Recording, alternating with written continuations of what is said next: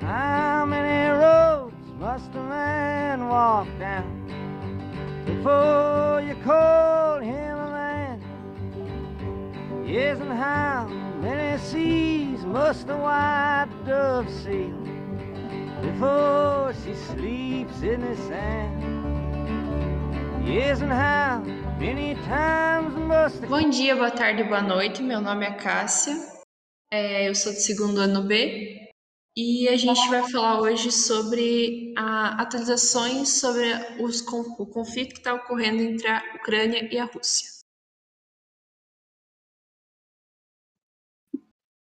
É isso. E aí, galera, como é que vocês estão? Aqui é o André, professor aqui do Instituto Federal de Queras do Iguaçu. E é isso, como a Cássia falou, vamos dar uma aprofundada nas questões que a gente já tinha antecipado lá no episódio 46, né? A gente tinha começado a falar um pouco do imperialismo russo. É, a gente até se antecipou algumas coisas que aconteceram, hein? olha como é que são as coisas. Episódio 45, desculpem. É, então é isso, pessoal. Sanções não funcionam.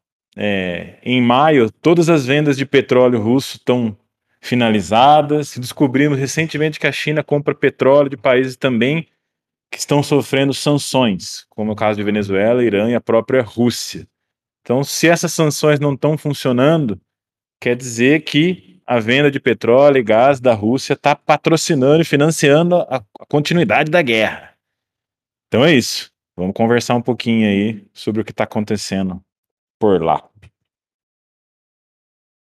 Bom dia, gente. Bom dia, boa tarde, boa noite, que nem diz a Cássia, né? Sou a Maris Pac, do segundo ano A, melhor segundo ano, né?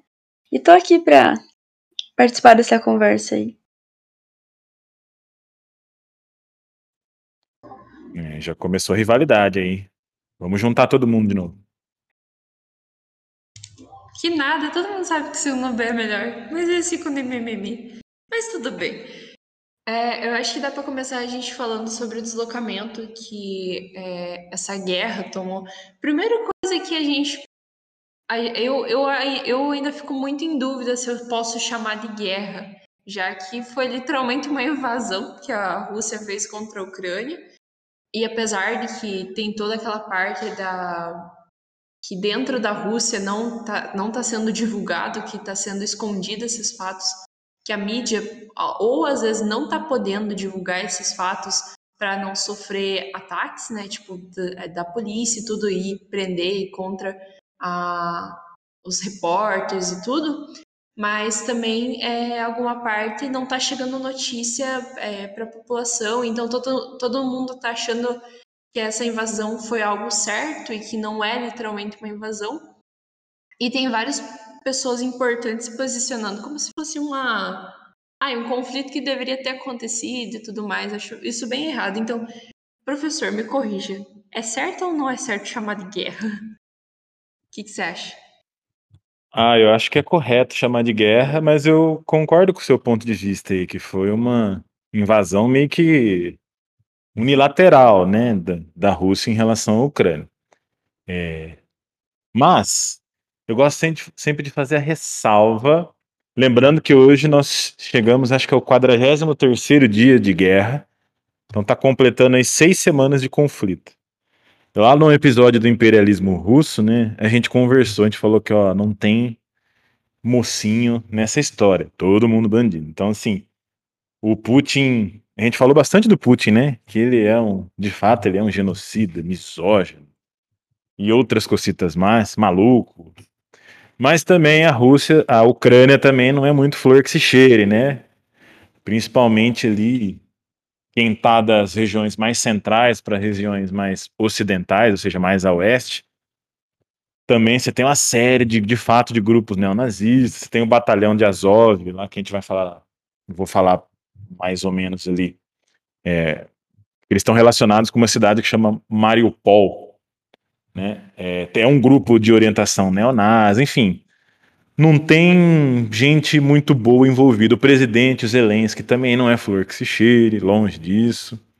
Mas a gente não pode relativizar esse ponto de achar que, ah, beleza, então, só porque a Ucrânia tem uma série de questões lá, aquelas que eles também é, são genocidas, que eles também massacram outras populações, isso não dá o direito da Rússia invadir, né? Mas eu acho que agora a gente tá vendo que a guerra tá tomando um rumo um tanto diferente, conflito. É, não sabia que a Cássia vinha com essa com esse questionamento aí, mas acho que faz bastante sentido. Eu vou chamar de guerra aqui, mas precisamos de mais reflexão sobre. É, e há um deslocamento, então, do centro da guerra. Né? Se, num primeiro momento, lá 43 dias atrás, quando começou o conflito, a Rússia invadiu pelo leste, passando ali na região do Donbass, mas também invadiu pelo norte, utilizando a Bielorrússia, e chegou até Kiev. Tem gente que fala Kiev, eu vou falar Kiev, tá? Chegando até Kiev, promoveu uma série de ataques à capital ucraniana. Hoje, a guerra se deslocou novamente para o leste, né? Então, as tropas russas é, abandonaram ali a Kiev, abandonaram praticamente o norte da Ucrânia e vão se concentrar agora lá nos oblastes, né? Que é que a gente falou também lá na, quando a gente falou da Rússia, que são províncias, né? Em duas províncias que fazem parte do Donbass, que é uma região é, que a Rússia está bastante interessada atualmente e que é uma região já de orientação separatista. Então essas duas províncias são as províncias de Donetsk e de Luhansk, né, que já tem aparentemente uma maioria da população que já deseja que seja que o território seja anexado à Rússia. Então a Rússia agora vai focar lá, tá? Então houve um deslocamento de tropas. O próprio governo ucraniano está falando, acho que até vocês vão falar isso depois, né? Está orientando as pessoas que moram lá é, a saírem, a se retirarem de lá, dessas regiões, porque o conflito vai ser travado lá a partir de agora. Tá? É, é lógico, a Rússia não esperava que o conflito fosse demorar tanto, ela não esperava que ela fosse sofrer as baixas que ela está sofrendo. É, esses dias o porta-voz oficial do governo russo deu uma declaração falando que perdeu muitos soldados. Para ele chegar e admitir isso em, em público, quer dizer que de fato é um problema, senão eles jamais iriam admitir isso numa guerra. Né?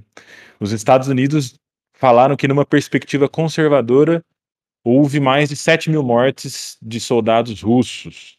Tá? A Rússia não dá números, mas assume que houve perdas significativas. Então, ela está querendo focar em algum lugar para não sair totalmente de mãos abanando. E onde ela vai focar é onde ela tem maior apoio da própria população.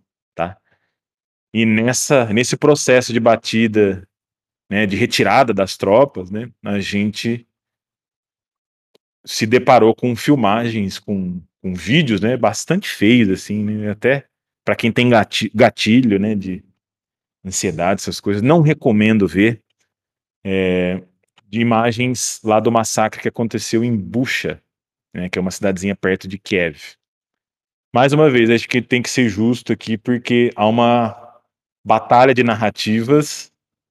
É, de um lado, é, todos a União Europeia, os Estados Unidos, né, todos os ó, Alemanha, a Alemanha, inclusive, o setor de inteligência da Alemanha falou que existiu, publicou um texto falando que existe um áudio do, do, do exército russo perguntando entre eles, eles conversando o que, que é para fazer com as pessoas de lá, e um dos soldados parece que fala é para interrogar e depois para matar. E quem deu uma olhada nos vídeos viu que tem uma série de tinha, né, uma série de corpos espalhados pela cidade, né? Então tinha até uma galera reconhecendo os corpos por, por unha, por roupa. Então assim, parece que na hora de sair, o exército russo foi matando e, e, e tem tinham corpos que tinham relatos de de que estavam presos pelas, pelas mãos, né, de tortura, enfim.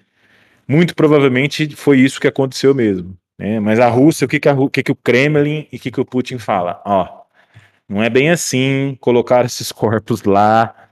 O, tem um, um soldado que fazia parte do batalhão de Azov, que eu expliquei no começo, né, que era um, um cara meio de orientação neona, neonazista, três, quatro dias antes desses vídeos serem divulgados, ele falou que passou pela cidade que a cidade estava totalmente destruída, mas não deu relatos sobre corpos, sobre tortura, nem nada na cidade. E aí o Kremlin, o Putin tá falando isso, ó.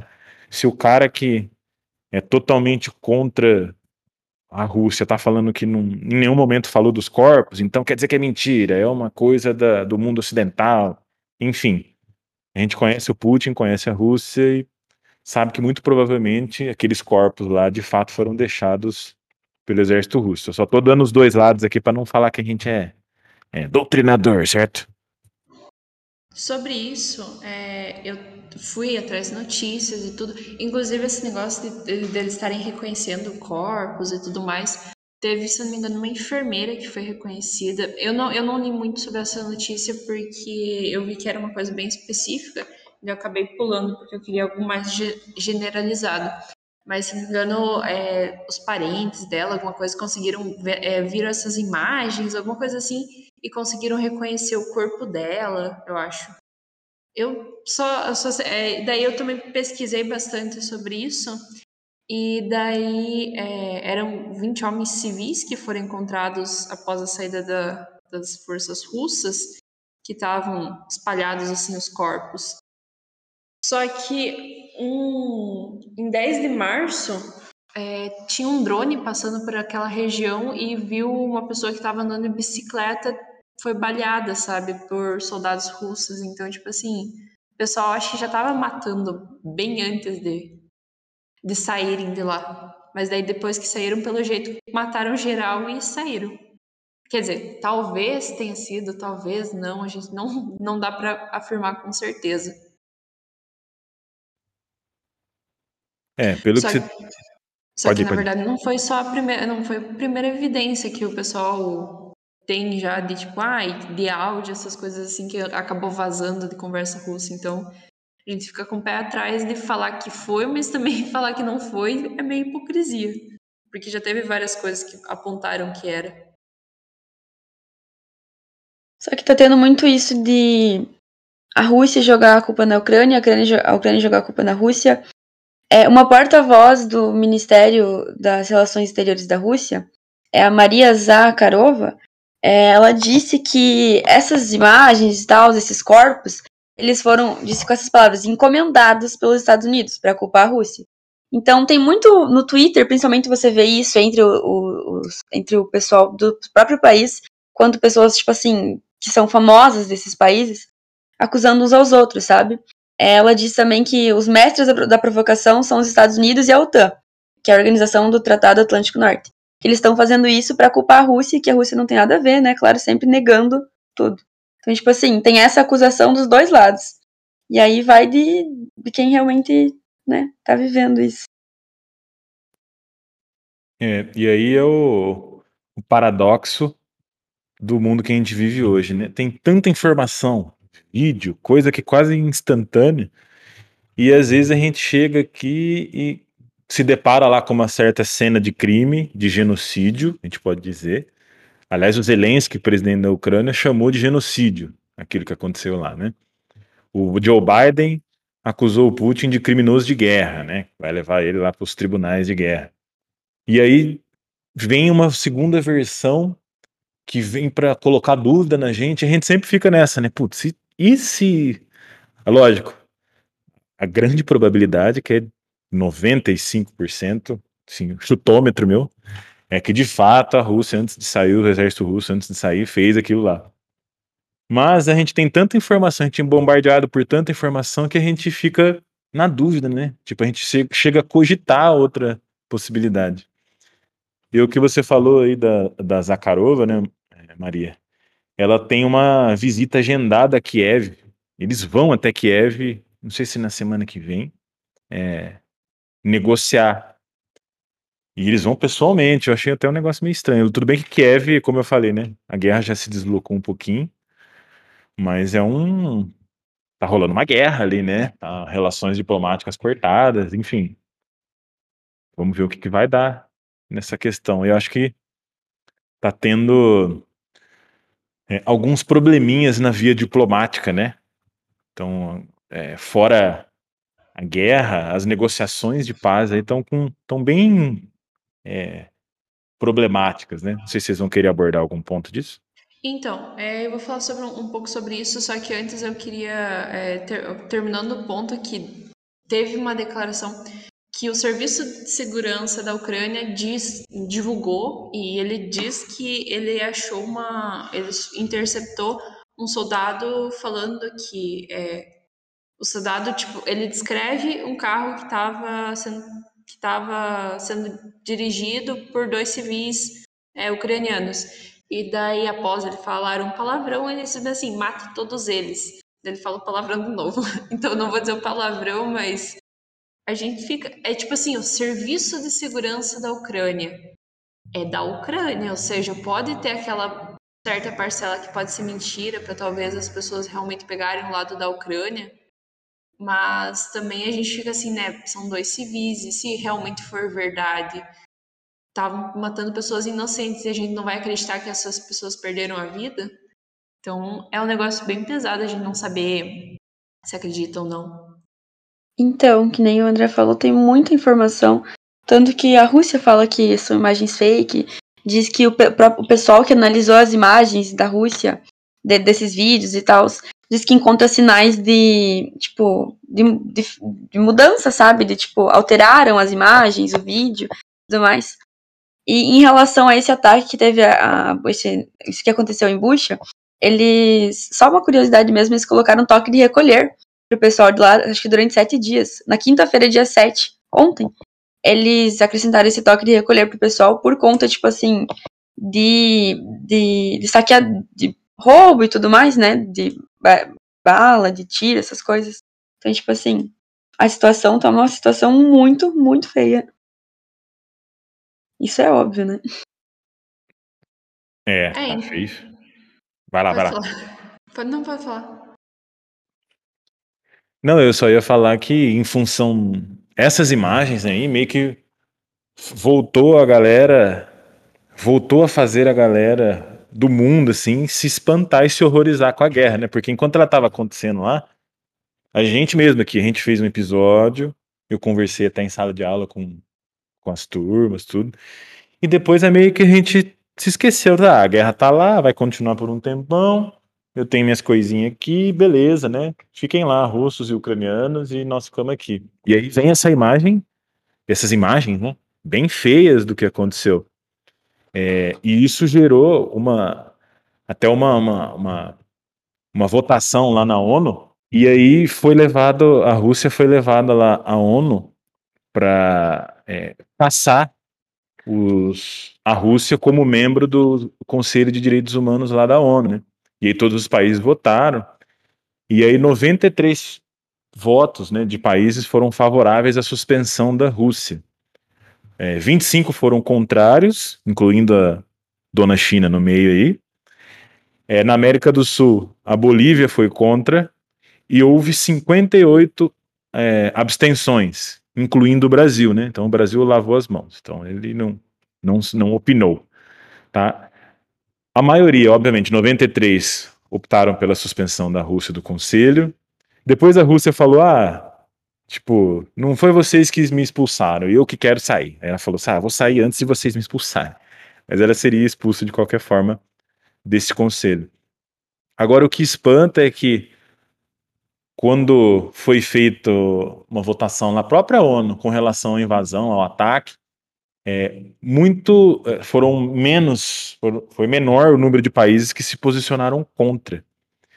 É, agora, 25 aqui foram entre aspas, né, votaram junto com a Rússia e contrários à suspensão.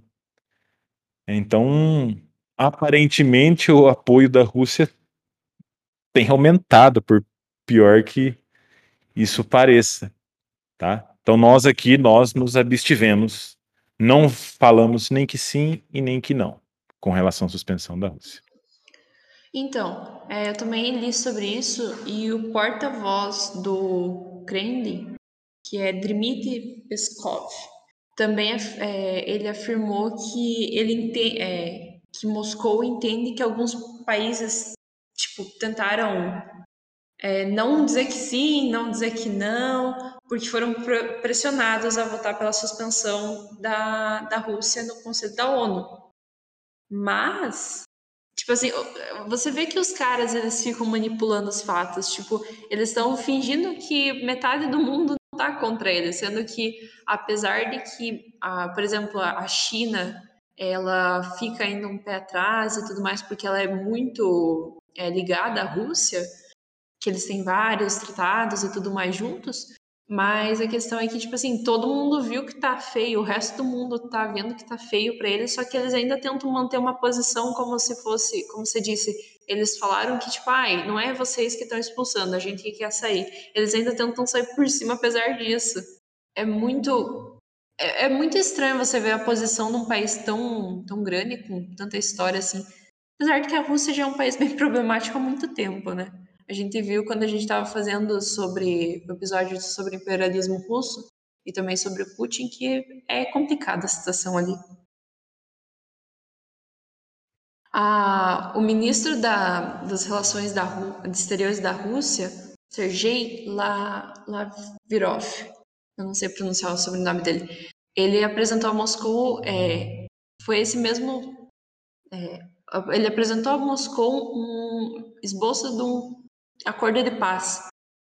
Que, tipo, dizia que tinha uns, ele uns elementos, assim, que não tinha, assim, como você aceitar. A, a, a, nem os outros países, nem a Ucrânia, principalmente, aceitar. Mas os ministros estão falando que ah, o ministro da Defesa Rússia disse que vai reduzir drasticamente os ataques contra a Ucrânia após as negociações e tudo mais. E porque, tipo assim, ele disse assim, que contanto que a Ucrânia aceite que a Crimeia faça parte do território russo, eles de boas param de começar a, o ataque e tudo mais, e vai, é, eles vão minimizar o ataque, mas não que vai parar totalmente. Então, tipo, ainda está sendo bastante discutido. Tem alguns especialistas que dizem que vai acabar logo essa guerra, e outros já estão dizendo que é possível que dure ainda anos essa guerra para acabar. Então é, o, é muito extremo os dois pontos. Boa, você trouxe esse ponto da, da diplomacia, desse documento que está sendo criado aí, né, entre as duas nações aí. E o que você falou da Crimeia é o ponto que irritou os russos, né? Porque nesse documento, que é uma espécie de, de. Eles falam de draft, né? Como se fosse um resuminho, um resumo de muita coisa que foi discutida. Então você precisa diminuir ali para poder é, é, é, publicar as coisas. É, tu quer já falar, Maria? Eu só ia citar que a Cássia estava falando que provavelmente isso vai perdurar por bastante tempo. E quando você tem é, dois países assim, numa guerra e você, outros países, eles não estão envolvidos diretamente, mas eles estão envolvidos, tipo assim, mandando armamento, mandando é, dinheiro, mandando tropas e tudo mais, possivelmente, talvez, uma chance pequena, mas ainda assim há uma chance disso se tornar uma guerra, talvez mundial. Porque mesmo que não envolvidos diretamente, não sendo, tipo, não sendo bombardeados esses países, tipo os Estados Unidos, por exemplo, eles ainda assim estão interferindo e estão é, fazendo parte disso, sabe? Então, talvez isso possivelmente se, é, se encaminhe para uma guerra, talvez mundial, ou com uma, outros países, algo maior do que já está acontecendo, algo, sendo que isso já é muito grande, sabe? Então, tipo, esse é um grande medo, inclusive, de muita gente da Ucrânia e da, né, do resto do mundo também, né? E outra coisa, você tava, é, eu não lembro quem estava falando sobre a ONU, a votação que teve, e que o Brasil se absteve, se não me engano, da votação. E uma coisa que eu achei engraçada é que o nosso presidente, nosso queridíssimo presidente, chegou a dizer que o Brasil, é, o Brasil adotaria uma postura de neutralidade e que seria um exagero chamar de massacre o cerco do exército, exército russo na capital ucraniana de Kiev. É, e, inclusive, antes da, da, Isso faz um tempo já, mas antes da eclosão do conflito, é, o Bolsonaro ele foi para a Rússia, né? Ele teve um encontro com o Putin. E aí os Estados Unidos. E ele se declarou ser solidário à Rússia e tudo mais. E isso gerou uma repercussão, né? E os Estados Unidos citou que esse era o pior momento que o Bolsonaro, que o nosso presidente, né, tinha para se solidarizar com a, com a Rússia. Então, tipo assim, é, o Brasil tá numa posição que eu acho que não devia estar, tá, sabe? Devia se impor nisso, apoiar a Ucrânia, porque, tipo, Não faz sentido não chamar de massacre, porque é o que tá acontecendo, sabe? Tá acontecendo um massacre, isso é óbvio, tá todo mundo vendo. É. Porra, agora você me obriga a falar do, do, do presidente. Peraí, peraí, deixa eu falar sobre o, do, do, sobre o embaixador.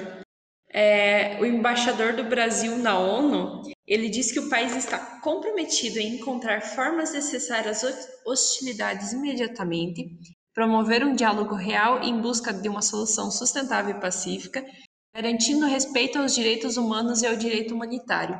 O que eu esqueci de falar aquela hora, é, eu falei que uma das, das condições da Rússia para parar o conflito é, é, que reconheça que a Ucrânia reconheça a Crimeia como território russo, mas também que aquelas repúblicas separatistas, acho que o, o professor é, citou um pouquinho ali no começo que a guerra começou mais ali porque eles tinham todo o apoio da, das repúblicas separatistas é que eles, a Rússia quer que a Ucrânia reconheça ah, aqueles dois lugares, Donetsk e Lugansk, como um estado independente. Então, tipo assim, os caras estão pedindo não para tirar só uma parte do território ucraniano, mas sim três partes, que é a parte da Crimeia. A Crimeia, agora eu me confundi, acho que a Crimeia não faz parte do território ucraniano, né? Fazia, mas a Rússia ocupou, ah, acho que 2000 e... A gente fala isso lá no episódio, né? Já é considerado um, um local... Já é considerado dentro do... Tem uma... Eu esqueci o nome da, da, da hierarquia que tem dentro do, administra, da divisão administrativa russa. Mas já é um território é, ocupado pela Rússia. É, e eles estão pedindo para que a Crimeia seja reconhecida como território russo pela Ucrânia e que Donetsk e Lugansk seja, é, seja um estado independente e faça parte da, do, ter, do território, entre aspas, russo. Então os caras estão literalmente pedindo, ei, para de. Esses territórios agora são meus, então ou você faz, ou você dá esses territórios pra gente, ou a gente continua a guerra, sabe? É um negócio bem, bem foda, né? Desculpa a palavra. É, mas é isso que foi. O que foi falado da, da Crimeia foi isso que irritou os russos, porque na cabeça dos russos, eles ocuparam, né? Eles fizeram lá o plebiscito, a galera de Sebastopol optou por ser anexada à Rússia, então na cabeça dos russos era uma questão já resolvida. E quando o Sergei Lavrov lá coloca no documento que eles vão discutir o destino de Luhansk, Donetsk, Donetsk e da Crimeia, aí deu um, um nó na, na, na, no pensamento dos russos. Ele falou assim, pô, mas já estava resolvido, eu já tinha tomado de vocês, o que, que vocês querem agora é, renegociar isso? Não, eu já tomei de vocês. Então esse é um dos empecilhos lá para a questão diplomática avançar. Outra coisa que acho que a Maria falou que é importante é que da questão do, do conflito aumentar, né? Então, por isso que os Estados Unidos, outras nações, estão todas ali, como diria assim, cheias de dedos para intervir no assunto. Por quê? Se oficialmente os Estados Unidos enviarem armas, enviarem, sei lá, helicópteros, apoio para a Ucrânia, aí sim já está declarado um bloco, né? Ucrânia, Estados Unidos, e aí de fato vai ter ajuda no conflito. E aí a Rússia vai falar: bom, agora sim, os caras estão ajudando, então agora de fato é uma guerra, vou procurar meus parceiros e aí a coisa pode escalar. Então os Estados Unidos, outras nações maiores, estão todas indo pela via das sanções para tentar diminuir o conflito, mas depois a gente vai falar sobre isso, não sei qual é a efetividade. E aquilo que a Maria falou do nosso posicionamento também, eu acho um tanto quanto contraditório, né? Porque quando a gente foi, quando o Bolsonaro fez essa viagem diplomática lá para a Rússia, é que ele é um cara totalmente desprovido de, de qualquer né, noção de diplomacia, né, de, de, de como se portar nesses, nesses ambientes. Então eu lembro que ele fala alguma coisa do tipo: somos solidários à questão russa. Quando ele fala que nós somos solidários à questão russa, ele posiciona automaticamente o Brasil do lado da Rússia e contra Estados Unidos, União Europeia, parceiros históricos do Brasil, principalmente Estados Unidos. E o coloca junto com todo mundo que ele é, é, tem ojeriza, né? Um Venezuela, Bolívia, ele colocou a gente do mesmo lado, né? Que são nações que ou estão a favor da Rússia ou estão é, se abstendo. Então, de fato, foi o pior momento para fazer aquela viagem. As declarações que foram dadas lá foram as piores. Nós arrumamos confusão, ou pelo menos in, criamos indisposição também com os Estados Unidos. Não que não que a gente tenha que, né, a todo tempo ser parceiro dos caras em tudo, mesmo porque eles não estão nem aí para nós. Mas assim, são parceiros comerciais importantes, então não adianta a gente achar que vai rasgar o mundo sozinho no peito, ainda mais sendo nós o Brasil. Então, cara, é uma questão diplomática assim, bem bem bem complexa, tá? Uma última coisa antes de passar a bola, que é o que está atrapalhando a diplomacia. Então, essa primeira, essa questão da Crimeia. E a segunda coisa é que o Lukashenko, que é o presidente da, de Belarus, né, que eu chamo de Bielorrússia, ele quer fazer parte da negociação. Então, ele quer que se inclua o país dele e ele nas negociações. E isso seria péssimo para a Ucrânia. Né? Ficaria Bielorrússia e Rússia negociando de um lado e Ucrânia de outro. Então isso geraria ali um descompasso, né, uma diferença de forças ali. Então, cara, pela via das negociações diplomáticas, tá difícil.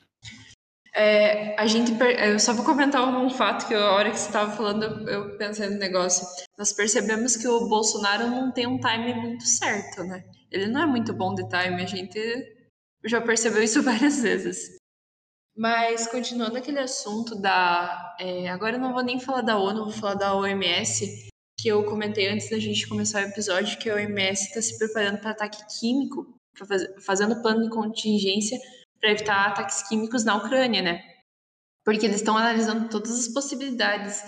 E ela também, é, os porta-voz da OMS também estão é, dizendo que os ataques aos hospitais tiram a esperança de que esse conflito acabe também que, tipo assim, a gente. É, imagina, você tá no meio de uma guerra bonitinho e você vai lá e ataca hospitais. Tanto que no começo, a gente comentou até no último no episódio 45 sobre o imperialismo russo, é, a, o presidente da Rússia, o Vladimir Putin, ele estava dizendo que eles não iam atacar é, civis, não iam atacar hospitais, é, orfanatos, essas coisas assim, porque naquela época ele ainda estava tentando trazer o povo ucraniano pro lado dele, mas aí como ele viu que não ia dar certo essa proposta dele, ele simplesmente assim é, tirou uh, tirou a culpa da, das costas dele e agora pode tudo, sabe?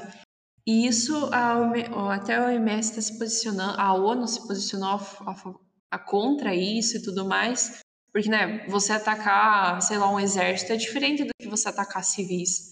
Você abala as estruturas de um país atacando os civis, só que você tá, tipo assim, tá atacando pessoas que literalmente não tem como se defender e que não tem nada para fazer contra você. Então é bem, é bem triste isso. A OMS está fazendo esses planos de é, me, com medo de que talvez a Rússia use armas químicas ou biológicas e a gente também tem aquele negócio que eles estavam é, mexendo no. Eu não sei se alguém viu sobre isso também notícias, mas que estavam mexendo na, na usina. Eu esqueci o nome da usina agora. Chernobyl. Eles estavam mexendo no terreno da usina, assim, os soldados russos.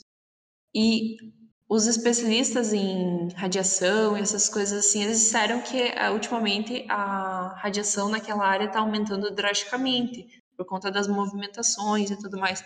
Então, o, o governo russo simplesmente está atacando. Eu não sei como não, não dizer pela palavra feia, que seria foda-se. Eles simplesmente não estão ligando para o fato de que talvez eles possam piorar muito a situação é, em questão de radiação e coisa, e talvez tornar aquela área não só é, já é inabitável, mas tornar aquela área impossível até mesmo de se andar, porque a, a, pelo menos eu sei que em algumas partes mais leves você pode ficar pelo menos 20 minutos sem ter nada nada de ruim se você tiver com equipamentos e tudo mais. Mas eles simplesmente não estão ligando para o fato de que eles estão provocando talvez uma um possível é, explosão de radiação, alguma coisa assim, sabe? É uma coisa assim, eles não estão ligando para a saúde da população, não estão ligando para o futuro que talvez possa tomar. Tipo, imagina se eles conseguem tomar a Ucrânia. Eles literalmente vão ter que deixar aquela área não só inabitável, que a área é inabitável, eles não só não vão poder é, habitar lá, como eles também não vão nem poder passar lá, porque vai, a radiação vai estar muito mais alta do que está hoje em dia. Então é bem preocupante isso. É, lembrando que, é, já falei, já tem seis semanas de guerra, né? Então já tem algumas, algumas cidades, por exemplo, a cidade que eu citei lá de Mariupol, que é na província de Donetsk. Quem tiver com paciência, vai lá no Google Maps, digita lá Mariupol, vai ver que é uma cidade está próxima a um local que chama Mar de Azov, tá? Essa cidade foi até agora que mais sofreu com a guerra. Então, parece que estima-se que 90% da cidade tenha sido destruída. Tá? É... Outras cidades, né, a Rússia ainda não tem controle lá dos dois oblasts, mas ela tem planejado então ataques mais duros nessas regiões e principalmente os ataques agora vão vir do leste e do norte, né? Através de uma pelo norte vai vir por uma cidade que chama Izium, Izium, Tá? E pelo leste é o caminho ali que eles já vinham, já vinham fazendo é, anteriormente. Agora, o que de fato, além disso que a Cássia falou, né, não o desrespeito, mas a, a, o fato do governo russo, do Kremlin, ignorar a maioria das convenções de guerra, né, questão dos direitos humanos, se bem que para mim é contraditório pensar em direitos humanos sendo que você está numa guerra, né? Mas existem regras até para se fazer uma guerra e não, não me parece que a Rússia esteja muito preocupada com isso. Lembrando, mais uma vez, que não estou fazendo, nós aqui não estamos fazendo também o papel de colocar a Rússia como os, os ruins, os, os bad boys, bad girls e bad o que mais seja, e a Ucrânia como os mocinhos, as mocinhas, todo mundo de bem. Não, não, não é bem isso. Só que uma coisa não, né, não, não, não tem relação com a outra. O fato da gente entender que a Ucrânia tem posições, teve posições ruins durante a sua história, não dá o direito da Rússia invadir e fazer o que está fazendo. Né? É, e também a Agora, gente também pega parte é, por questão da população. Eu pelo menos sinto, não, eu não sinto dó em si. Civis, né?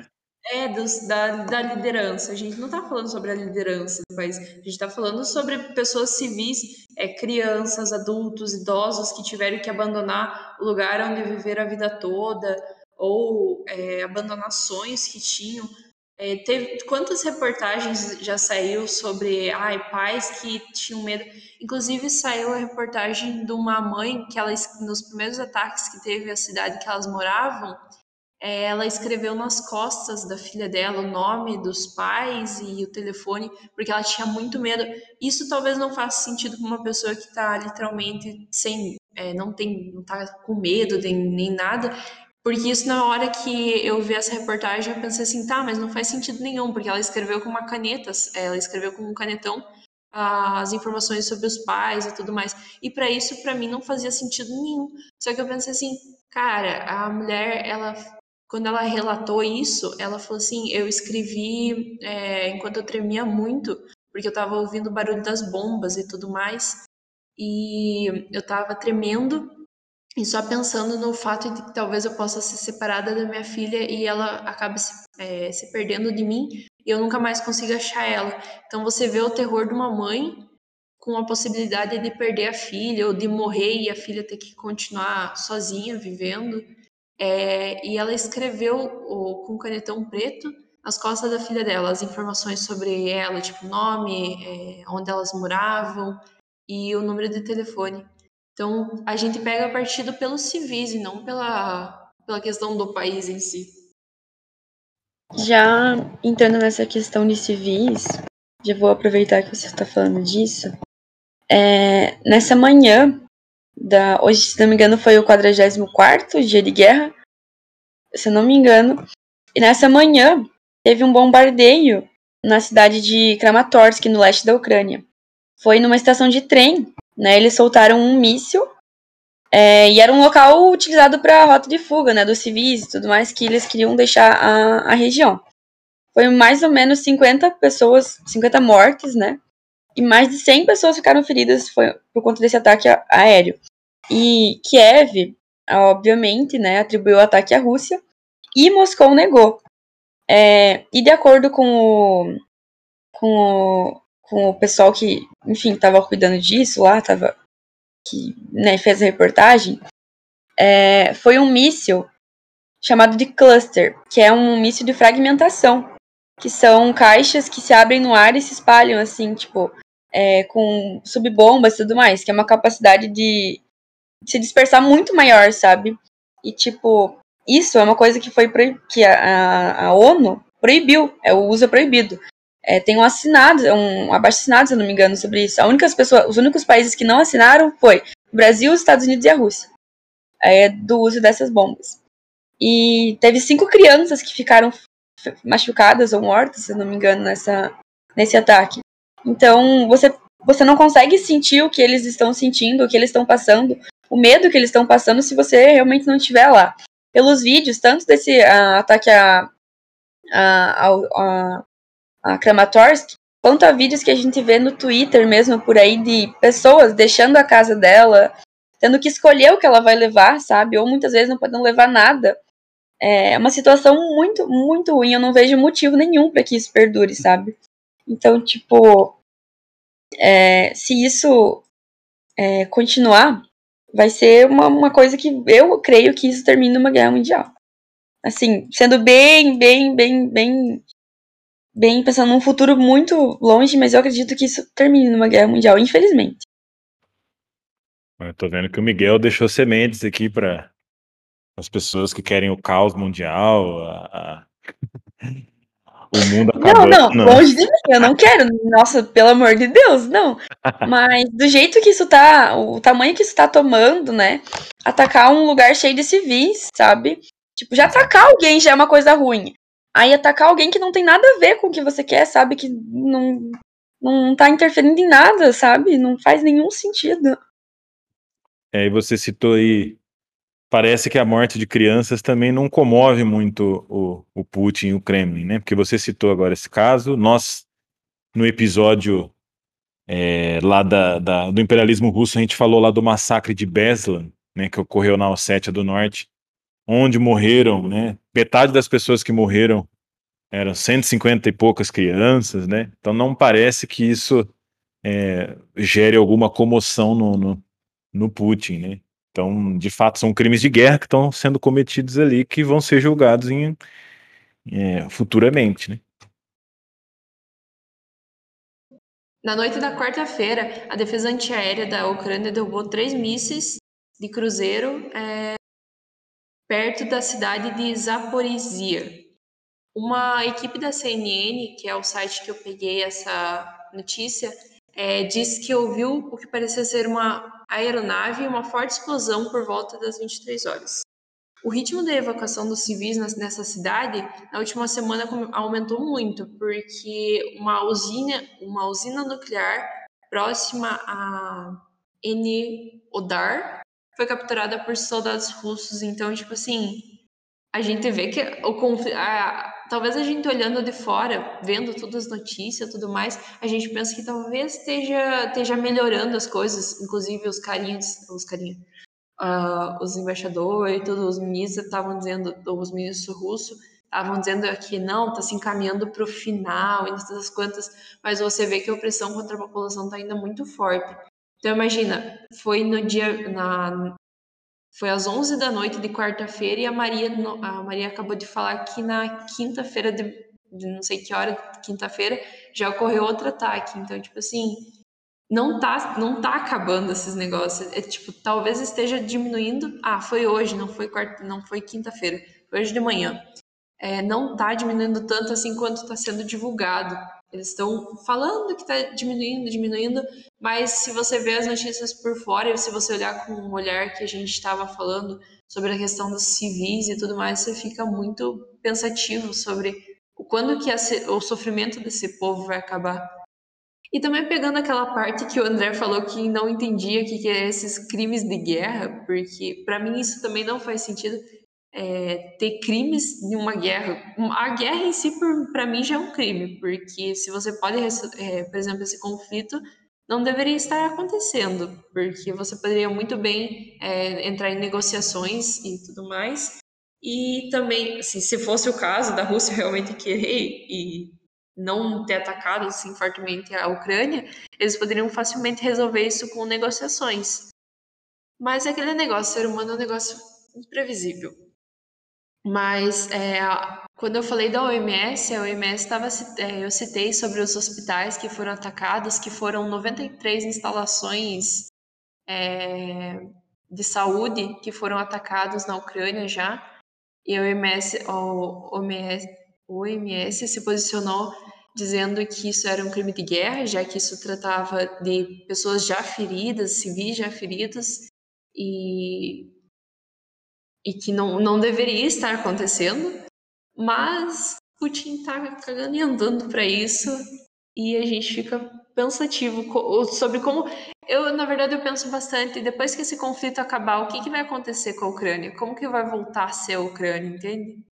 Será que vai ser voltar a ser o país que era? Será que a maioria da população ainda vai ficar com medo de voltar para lá? Eu fico pensativa sobre isso. Não sei se como que é a opinião de vocês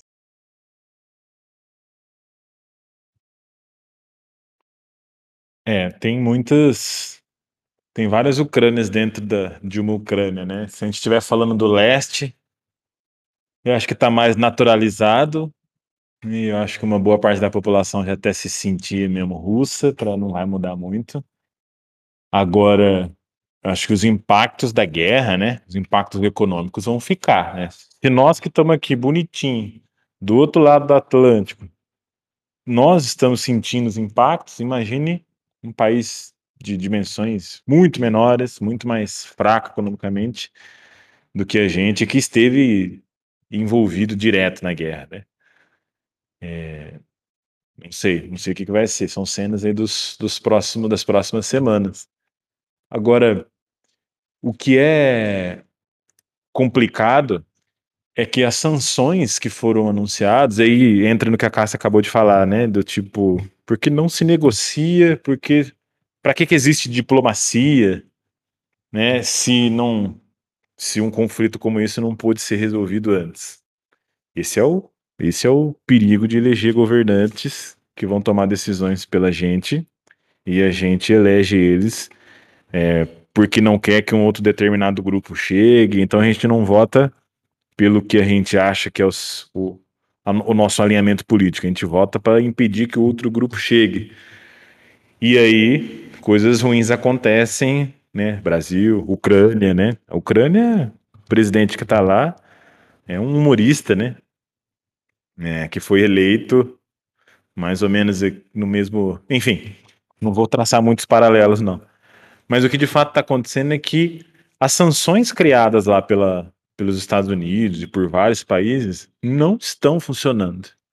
Né? Houve inclusive um aumento. Aí eu não sei se foi pra, de alguma forma para armazenar ou não, né? Mas houve um aumento na exportação de gás para a Europa, que vem da Rússia para a Europa, durante, é, acho que no mês agora de, de março. Pô, mas e a sanção? Né? Então, tá, tá estranho né? Não, não, não tá rolando. A Rússia continua vendendo petróleo. Agora aprovaram uma proibição da venda de carvão de maneira escalonada, né? Porque se a, se a Rússia parar de vender o carvão para a União Europeia, e também de uma vez só, vários países vão se dar mal. O exemplo maior que eu tenho na minha cabeça é a Alemanha, né? Mas não está adiantando, porque a Rússia continua vendendo petróleo, continua vendendo carvão. Pode ser que agora com esse acordo tenha alguma, alguma perda, né? Mas continua, ela continua vendendo os seus recursos energéticos e é isso que tem patrocinado a guerra. Então aquela história lá das reservas em ouro, Eles não estão nem precisando disso. É lógico. Por enquanto eles estão aguentando bem. Eu repito, a Rússia não é uma potência, uma grande potência econômica. Qualquer país que entre em guerra vai sofrer. Eles vão sofrer mais ainda depois que isso acabar. Eu não sei quanto tempo vai demorar para acabar, mas tudo bem. É, agora, essas sanções não estão funcionando. Então, você tem. É, eu dei o exemplo, daqui a pouco a gente pode falar da China lá, né? A China também não está respeitando sanção nenhuma. Então, agora que eles entraram em lockdown, né, principalmente por causa de, de Pequim, né? Parece que o número de casos lá de Covid voltou a aumentar, eles entraram em lockdown, e aí alguns navios que estavam nos portos lá meio que tiveram que ficar parados esper esperando para é, se aportarem lá, né, desembarcarem nos portos. E aí começa a acontecer algumas coisas bizarras, porque tem navios lá com bandeira da Venezuela, do Irã, da própria Rússia. São todos países que sofrem sanções do mundo todo. Eles não poderiam é, a China não poderia estar tá comprando petróleo desses países. Eles estão comprando. Então, eles estão comprando da Rússia, estão comprando da Venezuela, do Irã. Então, assim, essas sanções não estão adiantando nada, né? Então, essa dificuldade econômica que a gente esperava que a Rússia fosse sofrer, né? Até agora não está acontecendo nada. Então, quais outras medidas o mundo será obrigado a tomar? Vai entrar em conflito? Vai aumentar sanções? A Rússia vai se concentrar lá no leste, no, em Donetsk, Luhansk? Enfim, para onde isso vai? Não sabemos. Então, sobre a questão das sanções, é, eu não sei do, do, até que período que você pegou as, as, notícias e tudo mais, mas dia 6 teve um aumento nas sanções e está ocorrendo o bloqueio total da maior instituição financeira da Rússia, que é o Sberbank, e o maior banco privado que eles têm, que é o Alfa Bank, que eles estão aumentando cada vez mais as sanções e tentando coisar. Eles é, também, os Estados Unidos está focando bastante né, questão das sanções contra o Putin por conta da, das filhas, que o Putin tem duas filhas adultas e ele, eles estão afirmando que talvez a, a essas filhas tenham algo escondido em seus bens, que é, seja, acho que dinheiro de corrupção. Eu não consigo entender bem o que, que, o que, que eles estão achando que está escondido, mas que eles estão tentando procurar fundo nessas histórias é, de talvez contas que elas têm em outros países e tudo mais. Claro, filhas de presidente, né? Então provavelmente essa, essas garotas, não, é, essas mulheres não são muito é, mal financeiramente, mas você ter conta em, outros em vários outros países, pelo que os Estados Unidos está falando, elas têm em vários lugares, então, tipo assim, talvez seja meio suspeito também. Mas não dá nem para pegar muito ponto dos Estados Unidos, porque os Estados Unidos também tem um monte de, de coisa errada que eles fazem simplesmente é coberto com uma terrinha, sabe? Puro gato quando faz. É, depois das necessidades faz, faz a caquinha dele e daí depois vai cobrindo com uma terrinha disfarçando. Mas é, é. igualzinho.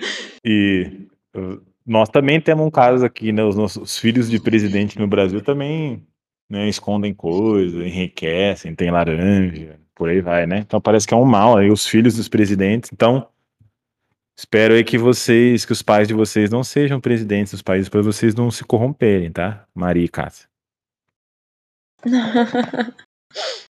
Eu acho que tá um pouco longe.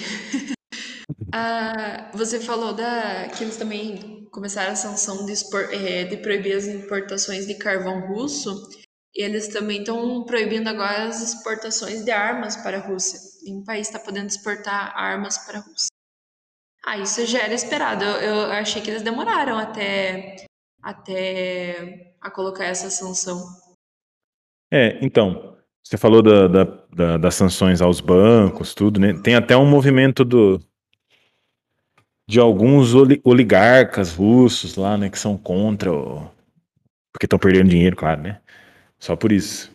Contra o conflito. Só que assim, na prática, né? A Rússia é um país vendedor de recurso energético, né? não é um país que é ponta em tecnologia, enfim.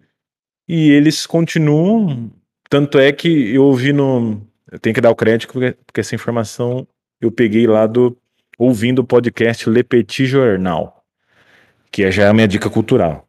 É, e eles falaram lá que as vendas é, de petróleo da Rússia para o mês de maio já estão esgotadas. Então, se alguém quiser que eu vou comprar 50 barris de petróleo aqui para o Instituto Federal, porque eu quero fazer é, alguma coisa aqui no Instituto, já não da eu quero comprar da Rússia, já não tem mais, né? Tá tudo vendido.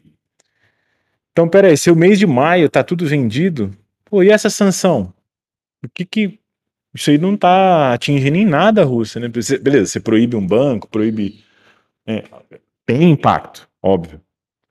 Mas se ela continua mandando e, e, e mandando prender, mandando soltar no, no mercado de, energético, principalmente na Europa, os caras vão continuar até onde eles conseguirem. Mas, embora eu acho que essa mudada no foco da guerra já é um pouquinho de consciência, assim, né? Colocaram a mão na consciência. Bom, estamos aqui um tempão, estamos perdendo dinheiro, é uma guerra que vai ser longa, nós não temos tanto recurso assim, vamos focar aqui no leste, ver se a gente consegue resolver a parada. Só que as sanções estão prometidas Estados Unidos e União Europeia não estão fazendo nem cócegas na Rússia. Então, é, ontem ontem, dia 7, foi aprovado um novo pacote de sanções, que é literalmente proibir todos os investimentos na Rússia, aumentar as sanções contra as instituições financeiras e empresas estatais na Rússia e sancionar funcionários do governo russo e seus familiares. O, o, o, tipo assim, tá, tá fazendo cocinha só. Só, tipo, ah, carinho.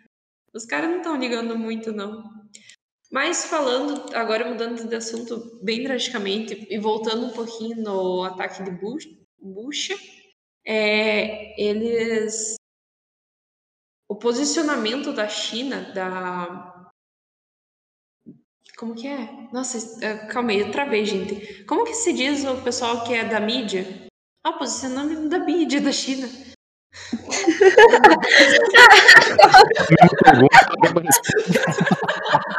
Ai, que ódio! É isso, Cássia, vai lá. Tá, deixa eu me ajeitar. É, mudando também de assunto, é, a gente voltando um pouco ao ataque de Butcha, é, eles o posicionamento da mídia chinesa está sendo bem contraditório a todo o resto do mundo.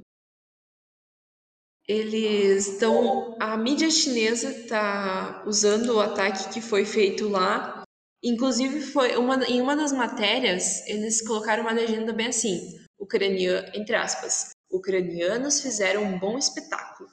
Enquanto eles mostravam as imagens que foram gravadas por aquele drone que a gente comentou e tudo mais.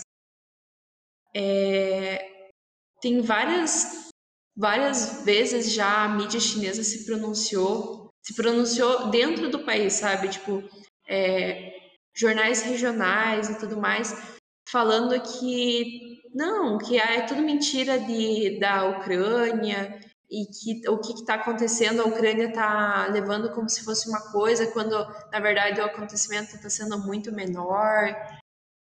É muito, é muito estranho você ver que tipo assim um país, um país inteiro está sendo levado a acreditar que o que está acontecendo, o, essa guerra que está acontecendo não está sendo nada por conta de aliados, sabe? Tipo, os caras só falaram assim, não, eles são nossos aliados, então a gente vai proteger, mesmo que eles estejam fazendo algo muito errado, algum genocida é bizarro você pegar esse ponto. Apesar de que a gente já viu várias vezes, em várias partes da história, países e pessoas e governos tomando favor, uh, mesmo sabendo que o outro país ou outro governo está fazendo algo muito, muito errado.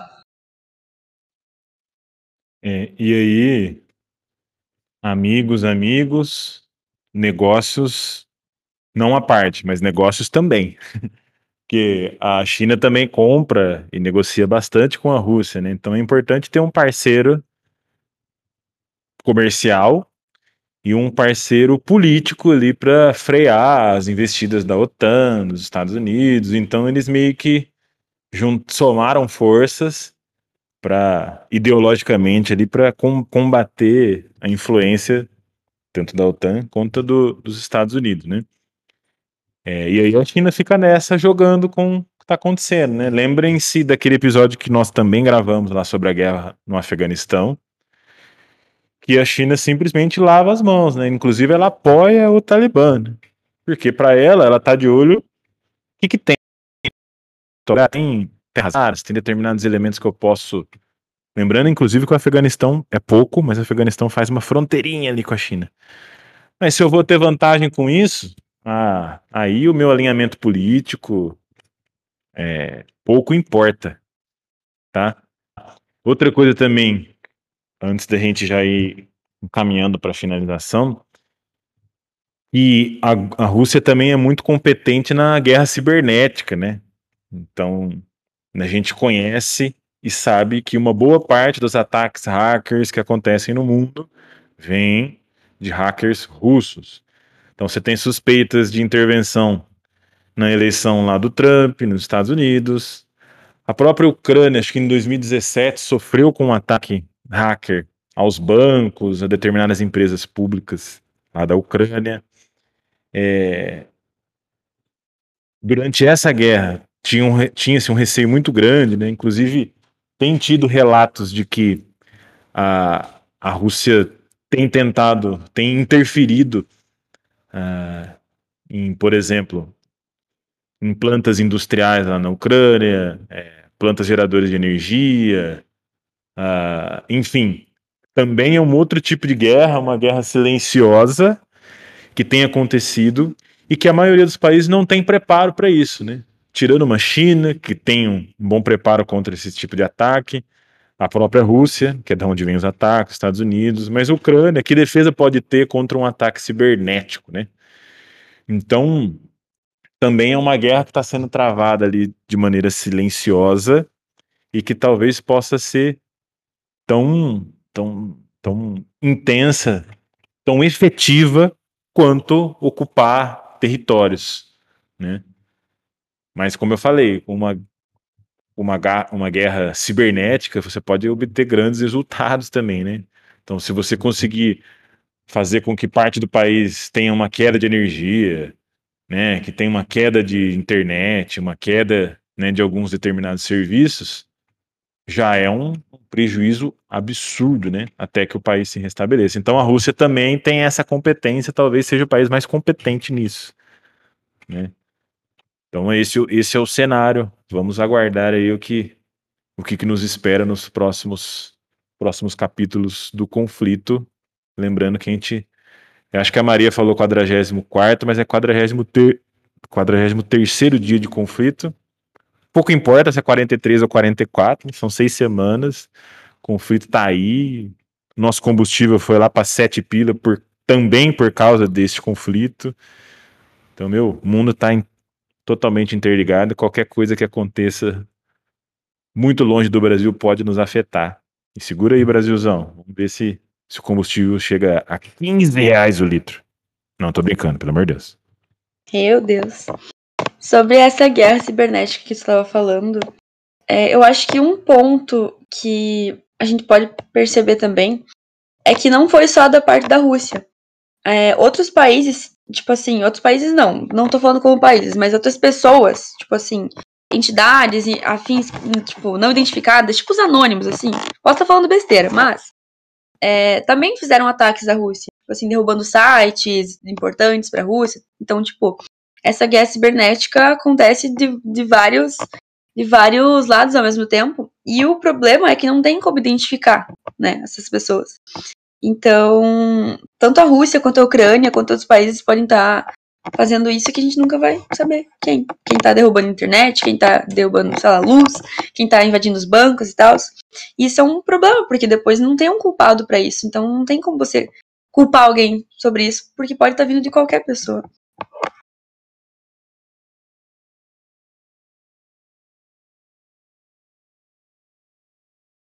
Não sei se o André, professor de geografia, tem algo a falar, mas a gente já notou aqui, depois que começou a guerra da Ucrânia, todo mundo já notou que o preço das coisas subiu muito, porque né, a, a Ucrânia é uma das principais exportadoras de alimento e a Rússia, a Rússia está sofrendo as sanções dela e o André já falou, né? Talvez a gasolina aumente de novo. É, talvez, né? Mas fazer o quê, né? Eu acho que é só isso, não tem muito mais o que falar. Já damos para finalizar. É, a Ucrânia é um exportador de trigo, né? Então, uhum.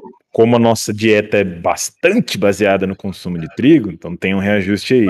E, e o pior é a questão do, da Rússia, que é o segundo maior exportador de petróleo no mundo, né? Então, tudo que a gente movimenta, os alimentos, inclusive, que a gente transporta, a gente usa combustível fóssil, a gente usa o petróleo. E é por isso que o Boris Johnson, né, primeiro-ministro britânico, ele está anunciando uma série de investimentos lá da ordem de, é, não lembro das as cifras, mas para, inclusive, voltar e acionar é, plantas de, de, de indústrias geração de energia nuclear. Voltar a gerar energia nuclear e energia eólica, se bem que energia eólica é mais cara, né? É mais limpa, é menos, é mais segura, só que é mais cara do que a nuclear, né? Então eles estão querendo reativar uma série de plantas de energia nuclear de para poder superar esses aumentos que estão tendo no petróleo. Então o barril do petróleo atingiu preço recorde, nós aqui estamos sofrendo, o mundo inteiro está sofrendo. Agora, sabe o que eu acho que é bem é, estranho e não é estranho, eu entendo na realidade que é típico do capitalismo, né? Que a gente, que uns e outros defendem como se fosse a coisa mais maravilhosa do mundo, é que quando o dólar tava seis conto, seis reais, a nosso, nosso combustível tava um, um determinado preço. Aí estoura lá a guerra na Ucrânia, nosso combustível vai a sete e pouco, tem lugar que já cobra oito reais. E aí o dólar recua 4 e. Quanto é que tá o dólar? Tá perto de 4,40, é, 4,70, não lembro. O dólar recua pra caramba e não há reajuste nenhum aqui, né? Então quando é para cima, reajusta. Quando é para baixo, o preço não diminui. Então é uma coisa estranha do, do capitalismo, né? A gente. 4,73, né, Cássio? Então a gente né, tá acostumado a individualizar os lucros e e a gente socializa os prejuízos, né? Aí é muito bom, né? Aí é, aí é, é o mundo perfeito. Então é isso, pessoal. Seguimos, espero que, que vocês tenham gostado. A gente pensou nesse episódio para dar uma atualizada nas coisas, pensar um pouquinho, refletir sobre o que está acontecendo. Como dica cultural, eu já falei durante aí o, o nosso episódio que eu gostei muito de um podcast que chama Le Petit Jornal é, um podcast ali de meia hora, 25 minutos.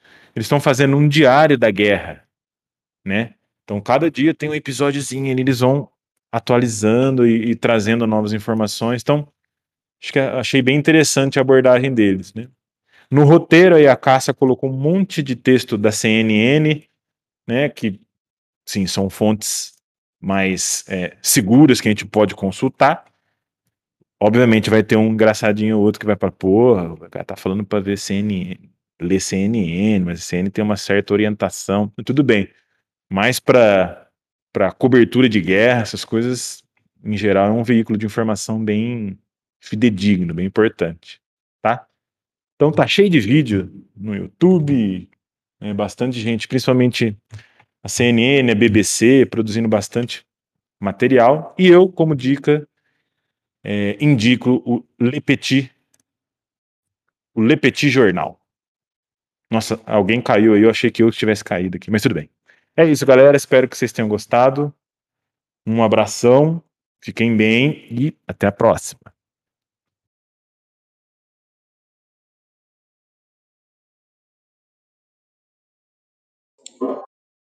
É isso, gente. Espero que vocês tenham gostado do episódio. Me despeço por aqui.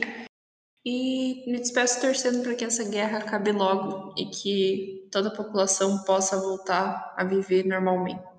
E que o mundo não, não, não aconteça mais guerras desse tamanho, porque a gente sabe que ainda acontecem vários conflitos e tudo mais entre vários países, mas que não volte a ser desse tamanho e tão é, complicados de se resolver. É isso, gente. Até mais. Até o próximo episódio. Beijo, gente. Até mais. Espero que vocês tenham curtido esse episódio.